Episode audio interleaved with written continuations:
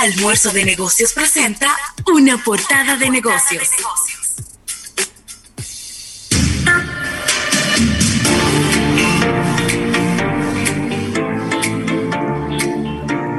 Bueno, y agradecer, agradecer, Rafael, esta portada de negocios a Sirena Market. Sirena, más de una emoción. Y voy a comenzar con, este, con esta nota de eh, nuestros amigos de AdoExpo, la Asociación Dominicana de Exportadores, que estuvo realizando pues una... A propósito de la toma de posesión del nuevo gobernador de la isla de Puerto Rico, el señor Pedro Pierluisi, un apellido bastante, bastante original y diferente. Parecía, Pareciera eh, de un inmigrante italiano, eh, por el nombre, ¿no? Pero que Pierluisi, yo lo, lo, conozco como nombre. No lo conocía como apellido. Ah, yo lo conocía como apellido. Ah, bueno. Pues mira, bien interesante este dato. Después vamos a, a buscar cómo terminaron las exportaciones en la República Dominicana en este 2020, ¿no? Los datos preliminares porque aquí los que tenemos están hasta noviembre. Pero mira qué interesante y esta dualidad es que mientras las exportaciones hacia Haití disminuyeron, las exportaciones hacia Puerto Rico aumentaron. Míralo ahí. Oye estos números. Las exportaciones hacia Haití pasaron de 765 mil millones de dólares entre enero y noviembre del 2019 a 689 mil 850 millones de dólares en el mismo periodo del 2020. Esto representa una disminución del 9.9%, es decir, un 10% de disminución de las exportaciones hacia Haití, lo cual es mucho. Cuando estamos hablando de dos dígitos, señores, es mucho. Es mucho, sí. Sin embargo, las exportaciones hacia Puerto Rico, excluyendo las del régimen de zona franca y las de admisión temporal, aumentaron un 18%. Pasaron de 145 millones de dólares a 171 millones de dólares. Una fe de rata porque las de Haití eran 765 millones que bajaron a 689 millones de dólares. Que dije, dije miles de millones y son millones, porque no, no es tanto que exportamos hacia, hacia Haití ni hacia Puerto Rico, ¿no? Que son cantidades buenas, pero, pero fíjate, me encanta esto. Obviamente, lo que se cayó Haití, Puerto Rico no lo pudo compensar. Porque las cantidades no son comparables. Estamos hablando de 690 millones de dólares a Haití y 171 a Puerto Rico. Pero poco a poco se está caminando, pienso yo, en una dirección correcta. ¿Y qué? Y me dirán, bueno, ¿y este que tiene en contra de Haití? No, no, no, yo no estoy en contra de Haití. Yo lo que creo que las exportaciones, mientras más equilibradas estén entre los países hacia donde nosotros exportamos, eso nos garantiza y nos asegura de que se pueden sostener en el tiempo. Cuando usted pone cuando usted pone, Rafael, y, disculpa para, pasar contigo, cuando usted pone todos los huevos en una sola canasta, si esa canasta se cae, todos los huevos se van a pique. Sí, totalmente de acuerdo contigo. Eh, también no es un secreto para nadie de que, de que Haití es un cliente, mirándolo como cliente muy frágil, con situaciones internas bastante complejas, que no, no garantizan una continuidad en el, en el comercio regular de inclusive del día a día. No puedo hablar ni, ni siquiera del día a día. Lo que sí quiero hacer la observación con el caso de Puerto Rico es que Puerto Rico es un mercado sumamente interesante para los dominicanos por la cercanía, por temas de, cultura, poder, poder adquisitivo, papá, poder adquisitivo. Poder adquisitivo, por supuesto. mi única observación es que desde la República Dominicana debemos de ver la forma de cómo aumentamos el canal de hacer llegar los productos. Ah, me explico, me explico.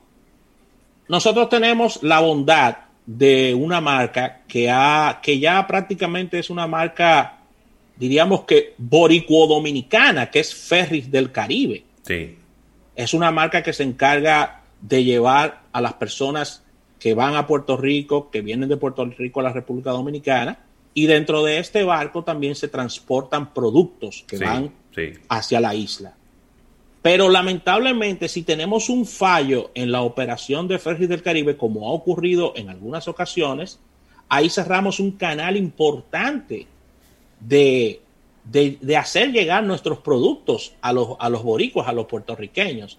Entonces debemos de buscar eh, canales alternativos que eh, hagan un, reforzamiento de, lo que es Ferris del Caribe con, con temas de más rutas de aviones, con con barcos que lleguen eh, quizás... Eh, Pero te voy a decir algo, ¿eh? Te voy a decir algo. Eh, aquí no está el detalle, ¿verdad? Porque si te digo que aquí está el detalle, no está. Pudiéramos investigarlo. Pero yo no creo que en un año el ferry del Caribe pueda transportar 171 millones de dólares, ¿no? No, no, imposible. No, ahí hay contenedores. Yo, sé que por, el, por ferries como hay una frecuencia de dos veces a la semana, se transportan algunas mercancías eh, que tienen la facilidad. Maletas. Y me imagino, sí, me imagino que también el precio debe ser un poquito más económico. Porque eh, son, eso es un relleno, pienso yo, ¿no? Para Ferry del Caribe, que su objetivo no es transportar mercancía, sino transportar gente y vehículos. Pero oye esto, el 52% de las exportaciones que se hicieron a Puerto Rico corresponden al renglón de instrumentos de medicina. 112 millones de dólares. Sí, porque aquí nosotros, medicina. aquí nosotros en República Dominicana tenemos importantes zonas francas de, este tipo de implementación, de, de este tipo de productos. Claro que hacemos llegar a diferentes partes del mundo, porque recuerden que esto, esto que cita Ravelo son productos muy especializados. Claro, mira, aquí está, eh, hay 41 millones de dólares en aparatos de circuitos eléctricos, hay 33 millones de artefactos de plástico para el transporte, también 27 millones de barras de acero y 20 millones de tabaco, tabaco en rama o sin elaborar es decir, tabaco en su manera más pura y primitiva. Eh, para complementar esto, eh, las exportaciones a Haití, eh, déjame ver, el 52% de las exportaciones a Haití son tejidos de algodón, t camisetas, cemento y artículos para el transporte. Harina de trigo, cajas, saco, bolsas, entre otros envases de papel y cartón. a Puerto Rico la, Sí, a Puerto Rico le ha venido pasando, Ravel. Ya para cerrar mi comentario, lo que ah. ha venido ocurriendo con muchas islas del Caribe y nosotros como, como ente de negocios debemos de aprovechar esta oportunidad. ¿Qué, qué ha pasado con, con Puerto Rico? Puerto Rico cada vez produce menos cosas. La economía puertorriqueña está basada en el servicio. De verdad, y en turismo. Y en turismo. ¿Qué es servicio? ¿Qué es, servicio? ¿Qué es servicio a fin de cuentas? En eso pensé, pero lo que te quiero decir es que cada vez ellos producen menos, inclusive cada vez producen menos productos agrícolas en Puerto Rico. Sí. Entonces ahí está la oportunidad de nosotros hacer llegar todo lo que nosotros producimos a los boricuas. Totalmente, totalmente. En un negocio que es el negocio que todos quisieran tener. ¿Cuál es el negocio que todos quisieran tener? O producir en pesos y vender en dólares. Claro. Porque los boricuas te pagan en dólares. Y para los boricuas también es buen negocio. También. Porque ellos producen en dólares y compran en pesos. Así mismo.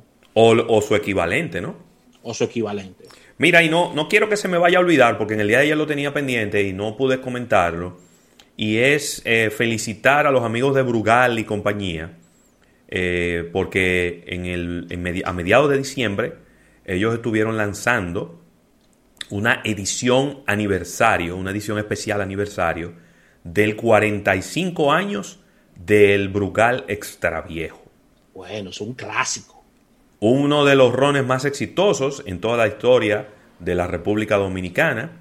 Es el Toyota Corolla del ron. Uno de los productos también icónicos porque es el, el famosísimo producto que viene con la mallita, de que inicialmente era de color amarillo, que luego en los cambios que se han ido realizando, ahora es de color blanco. Y Tú conoces, Ravelo, y disculpa que, te tengo que interrumpir. No, dale, dale, dale. Tú conoces un producto, tú que te lo pregunto a ti y, el, y si el público quiere participar, que ha estado en el, en el mercado de los rones, que sea tan exitoso que venga con una mallita a nivel de ron o de whisky. Yo no conozco ninguno. Ninguno, el limón nada más. Pero ¿cómo el limón? el limón viene en una. Es por malla que se venden los limones. Pero, pero el limón no es ron. no, no, no. Mira, ¿Eh? yo te voy a decir ¿Con mallita, Ravelo? No, es que es que es un es, que es un sello de distinción. Yo eh, eh, en algún momento y, y, esto es algo que ni siquiera lo he conversado con los ejecutivos de Brugal. sin embargo, yo, hay, una, hay un mito que dice que en algún momento, cuando se hicieron los cambios de las presentaciones de Brugal, que las botellas dejaron de ser de tapa rosca metálica y empezaron a comprarse las, esas tapas plásticas, ¿no? Que, sellan mejor y que, y que protegen mejor el producto. Y ellos le iban a quitar la mallita. Y cuando hicieron un estudio, el estudio le dijo no le ponga la mano a la mallita. No se atrevan. Porque la mallita es parte de la identidad de ese producto. Sí. Inclusive, fíjate que el 1888, que debe de ser dentro de los rones eh, de Brugal, el premium, ¿verdad? Porque es el, es el premium, porque va inclusive después del Brugal Leyenda, aunque ya después viene el siglo de oro, que es super premium, pero al 1888 le pusieron una mallita. Como una manera de darle esa, de, de, traspasarle esa iconicidad del, del Brugal Extraviejo. Entonces, ellos lanzaron este, este un tubo de, metal con una presentación muy bonita para conmemorar este 45 aniversario. Y hay que decir algo, Rafael un producto que tiene 45 años y la mayor parte de ese tiempo siendo exitoso. Siendo Y eso es algo muy raro en el negocio de los rones, porque los rones son muy variables. Durante una época hay uno que es exitoso, después eso cambia, después hay otro que es exitoso. Sin embargo, el extraviejo ha sido exitoso durante los últimos 20 o 25 años de su historia. Y, debo de decir que eso eh, habla muy bien de los estándares de calidad, del mantenimiento de, del sabor de un producto tan icónico como el Brugal Traviejo. Me dice Raymond Pichardo que el salami también vino con una mallita. Que no se atrevan a quitársela. Pero fíjate qué interesante que en el salami la mallita terminaron pintándosela y se, la quitaron física y se la terminaron pintando. Pintándosela, sí. Es así. Sin embargo, el ron no. Sigue teniendo su mallita física. Así mismo. Mira, ya para cerrar por mi parte y felicitar a los amigos de Brugal por este aniversario de esta, de, de esta marca, de estas submarcas que, ellos durante ya más de cuatro décadas han eh, comercializado en distintos mercados. Y moviéndonos a esta información internacional que me ha encantado, Ravelo, y no solo podemos traer noticias negativas de la marca Uber, ya que esta es sumamente positiva, y es que Uber eh, podría estarte llevando la vacuna de, el laboratorio Moderna a través de una nueva alianza que ellos están anunciando, ¿Cómo? Oye esto. De acuerdo al CEO de Uber, Darat eh, la meta de la alianza con Moderna es dar a conocer y fomentar la aplicación de la vacuna y asimismo reafirmó que se pondrá una especial atención en la circulación de datos en las comunidades más afectadas de la pandemia. Así que, según nos dice TechCrunch, eh, la farmacéutica moderna y la plataforma de transporte Uber acaban de firmar una nueva alianza con el objetivo de, de fomentar y de que en diversas formas de, de aplicación la vacuna desarrollada por Moderna. Recuerden que Moderna es este laboratorio que se encontraba en situaciones económicas complicadas y, la administración del presidente Trump eh, invirtió o dio mucho dinero para, para crear y para, y para salvar a, Moderna, crear una vacuna para el coronavirus. Es una, es un laboratorio, pudiéramos decir que pequeño, estadounidense, pero la alianza se limita solamente a Estados Unidos en, en, una, en un inicio. Sí. Y esto pudiera ser el comienzo de alianzas importantes, porque algo que ha llamado mucho la, la, la atención es del cómo vamos a distribuir este tema de las vacunas, cómo vamos a hacer esto rápido. Y tú involucrar a empresas como Uber en, en toda esta iniciativa me resulta muy, muy positivo y me resulta también, eh, diríamos que sumar, esto suma a, la marca y suma a lo que sería el tema de, de transporte, de logística, de cómo hacer llegar eh, las vacunas a, determinados sitios a través de Uber, Ravelo. Así mismo, totalmente. Mira, eh, antes de irnos a, este break comercial, nuestro amigo Henry de Marchena eh, dice 150 mil pesos para comprar una bicicleta y como quiera tiene que entrarle a pedales porque si no, no se mueve Rafael Fernández. Así que con esta información, Ravelo, despide, despide esta sesión, huye. Claro que sí. Gracias a Sirena Market, una eh, Sirena Market, Sirena más de una emoción. Vamos a un break comercial y cuando regresemos venimos con Alfredo Nin en manejando los negocios en este almuerzo de negocios. No